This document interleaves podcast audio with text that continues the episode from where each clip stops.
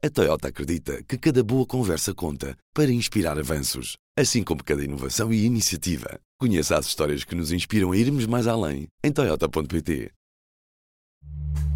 Este é o Poder Público, a semana em debate pela secção de política do público.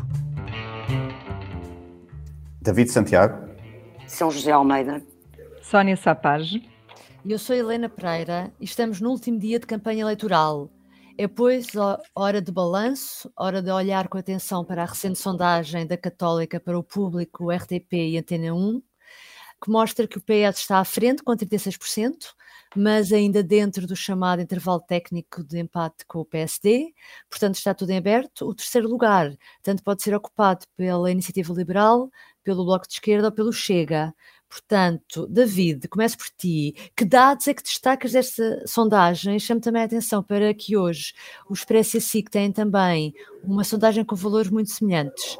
A chave pode estar nos indecisos?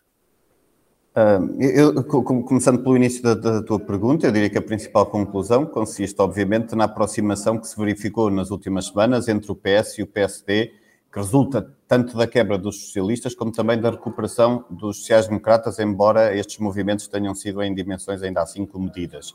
Por outro lado, é essa tal luta muito renhida pelo terceiro lugar, em que eu incluiria ainda assim a CDU, que está apenas na nossa sondagem, apenas um ponto percentual dos seis da, do bloco da CDU, da, da Iniciativa Liberal e do Chega. Um, e, e eu estive aqui só a apontar alguns números da, da, evolução da nossa sondagem nas últimas semanas e nós vemos que antes do arranque da campanha o PS tinha 39% e o PSE descia para os 30%. Um, isto já na sequência dos debates, talvez até um efeito positivo do discurso do António Costa pelo voto útil, pela responsabilização da esquerda pelo chumbo do orçamento e até por se apresentar como um primeiro-ministro experimentado, o que, isso, o que garantia, digamos assim, alguma estabilidade. Eh, na, na governação. Eh, depois, com a campanha eleitoral em pleno andamento, o PS acaba por recuar dois pontos para 37 e, o PSD sobe 3 para 33. Um, ehm, isto numa altura em que o PS tinha pedido a maioria absoluta, o que poderá tê-lo penalizado, não sabemos, não é? Mas agora, nesta sondagem que nós publicamos hoje na edição do papel e que foi divulgada ontem ao, ao início da noite, o PS acaba por recuar só mais um ponto, portanto, mantém-se, e, e o PSD mantém-se estável o, que significa que os partidos estão separados por três pontos e, e lá está o tal empate técnico. Um, além de que um, há outro dado interessante nesta sondagem que eu queria destacar, que é o facto de, face à semana passada, o PS estar a ir buscar menos votos a eleitores que em 2019 votaram no Bloco de Esquerda. Eu diria que isto, é, pode haver várias leituras, mas poderá também evidenciar aqui algum efeito positivo do ajuste da estratégia do Bloco, que quando a Catarina Martins desafiou o António Costa para uma reunião logo no dia 31 de janeiro, eh, porque o Bloco, antes disso, estava a perder muitos eleitores na nossa sondagem para o PS. Eu concluiria que esta evolução nas sondagens mostra, eh, sobretudo, que foi uma campanha, eu sei que provavelmente a seguir vamos falar sobre isso, mas é uma campanha que correu muito mal ao PS um, o que eu diria que também não é novidade para António Costa, que já em 2015 alienou uma vantagem confortável com que tinha partido para as eleições.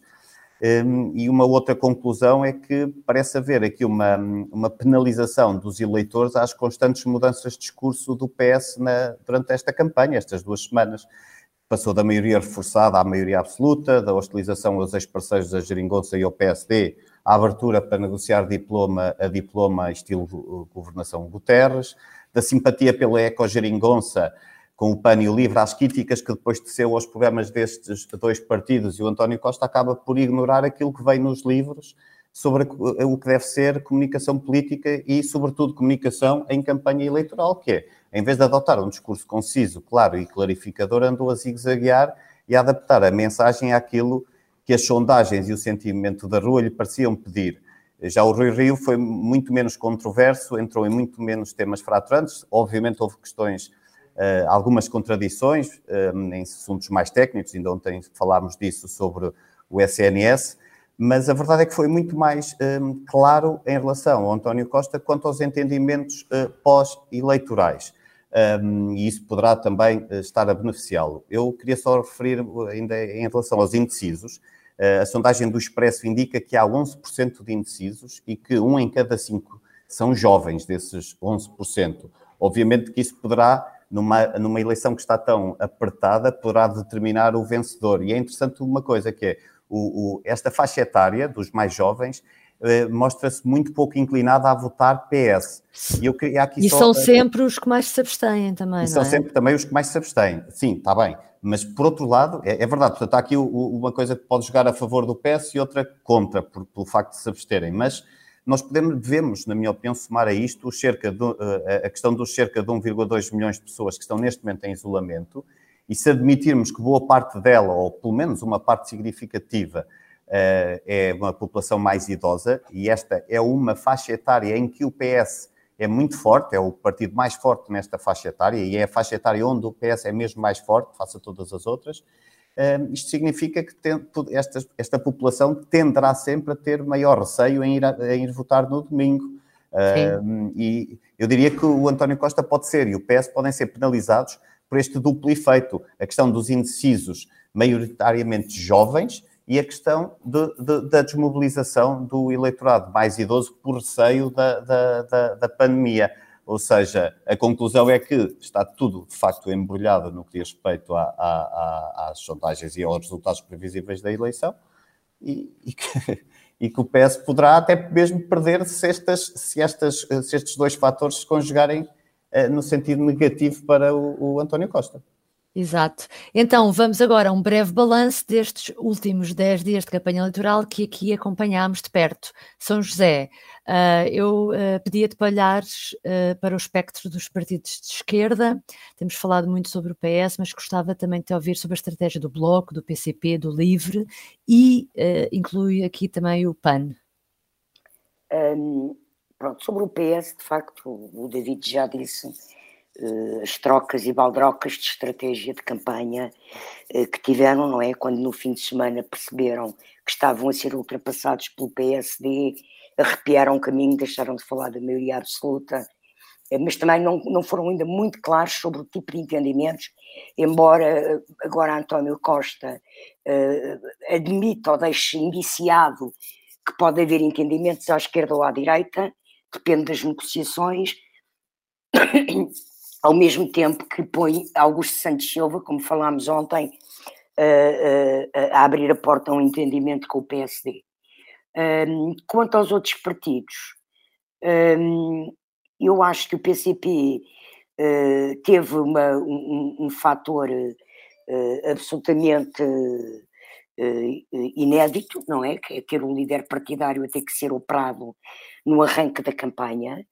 Um, mas não sei até que ponto é que isso poderá prejudicar o PC. Penso que não irá, não é por aí, uh, pela falta de Jerónimo, que o PCP será prejudicado e nem sei se será o partido que mais deputados vai perder uh, à esquerda. Quanto ao LIVRE, fez uma belíssima campanha, Rui Tavares, de facto, tornou-se um político uh, hiper profissional, sabe muito bem o discurso que faz e para quem faz, uh, e portanto pode ter a, eleição garantida. Uh, quanto ao PAN, o PAN não conseguiu explicar, embora tenha uma abertura uh, a fazer acordos com uns ou com outros, até esta própria disponibilidade para entrar em acordo com a esquerda ou com a direita parlamentar, ou com o centro-esquerda ou o centro-direita, pode ter acabado por prejudicar o PAN. Além de que eu noto que André Silva era um líder muito mais empático em campanha do que é Inês de Souza Real. E não apareceu uh, nesta campanha. E não, não apareceu, apareceu, nesta e, campanha. E ela, e ela mostrou -se sempre desconfortável quando falou disso, Sim, sobre a não pronto, presença. De, de, deixa-me só acabar aqui para falar do Bloco de Esquerda. Uh, o Bloco de Esquerda uh, esteve mal, depois esteve bem e depois esteve outra vez mal. É? Vou, vou passar a explicar. O Bloco de Esquerda começa a campanha com a Catarina Martins, primeiro muito bem nos debates, porque com um ar muito cordato e muito tranquilo. Depois, na primeira semana de campanha, tem uma, uma atitude perante o PS de agressividade. No fim de semana, lança o desafio do convite para a reunião, dia 31 que de facto, como o David uh, disse, pode ter capitalizado votos. mas ela ontem veio dizer que tem que haver um acordo escrito para apoiar um governo do PS. Portanto, está de novo a estreitar um caminho de diálogo e de entendimento. E eu não sei, de facto, eu acho que a campanha hum, à esquerda, elas foram todas péssimas. Todas, aliás, eu acho que toda esta campanha eleitoral foi péssima, mas particularmente à esquerda foi muito má. E à direita, Sónia, uh, verifica-se que Rio tem crescido à custa de votos da Iniciativa Liberal do CDS e do Chega e não tanto ao centro. Uh, como é que tem corrido a campanha destes partidos? Eu acho isso curioso porque acho que as duas campanhas que tu referiste correram bem do ponto de vista do eleitorado do, dos, dos prováveis eleitores desses dois partidos. Mas deixa-me só dizer uma coisa: eu, eu, detesto campanhas e adoro noites eleitorais. Portanto, para mim a campanha. Ah, eu gosto uh, de campanhas e gosto de noites eleitorais. Pronto. eu, eu, vejo sempre as coisas assim. A campanha, para mim, se calhar sou. Enfim, sou, acabo por ser mais crítica porque de facto eu acho que é um formato que, pronto, que me cansa.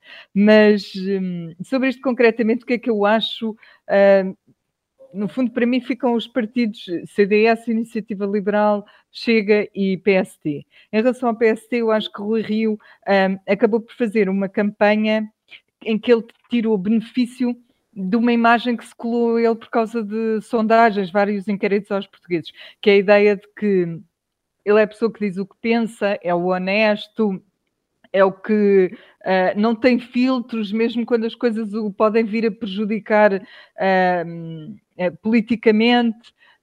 pronto, e ele, ele colou muito mais do que debater ideias, mais do que debater o que é que o PSD quer fazer no futuro.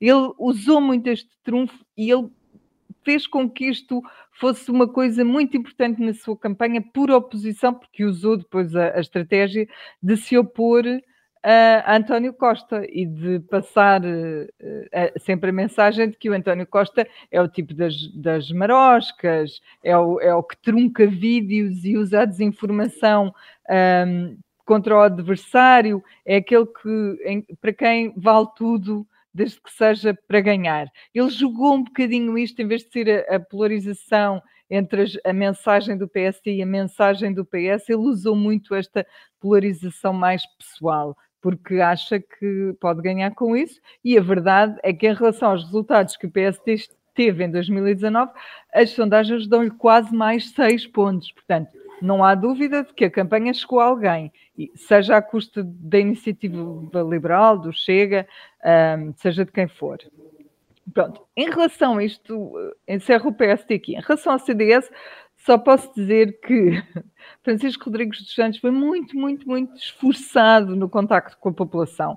Eu vi-o dançar, eu vi-o abraçar e dar, eh, enfim, conversar muito com, com violando uh, as regras mercados. violando as regras sanitárias muitas sim, vezes não é? Uh, mas, sim, mas ele, ele mostrou que tem jeito fechados. mas ele mostrou que tem jeito para a rua atenção tem ele tem tem esse eu acho que ele fez tudo o que estava ao seu alcance verdadeiramente para hum, conquistar o eleitorado. Agora, o eleitorado não pareceu querer dar-lhe resposta, porque isso nunca se refletiu, pelo menos uh, nas sondagens, e o partido, tal como no início, parecia estar a desaparecer, no fim da campanha parece estar a desaparecer, portanto não houve praticamente evolução nenhuma.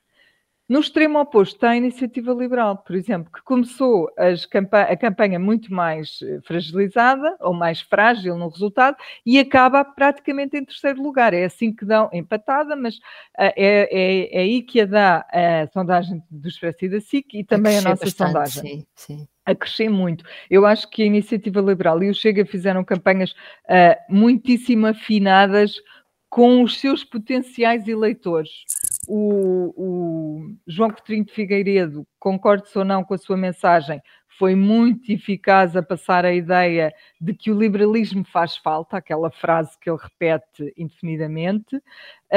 E André Ventura foi muito eficaz a assumir-se como aquele que todos espezinham, mas o que no fim vai ter a chave da governação. E, e isso correu-lhe muito bem e conseguiu outra coisa, conseguiu que os seus temas, o seu nome, o seu partido estivessem sempre nos discursos dos adversários, na campanha do Bloco, no debate do, de António Costa ou de Catarina Martins, enfim, acho que ele conseguiu marcar a campanha dos outros e isso é mais do que ele próprio podia pedir. Uhum. Portanto, é o meu balanço. Então hoje ficamos por aqui. Voltamos no domingo para apreciar os resultados eleitorais. Até lá e não se esqueça de votar.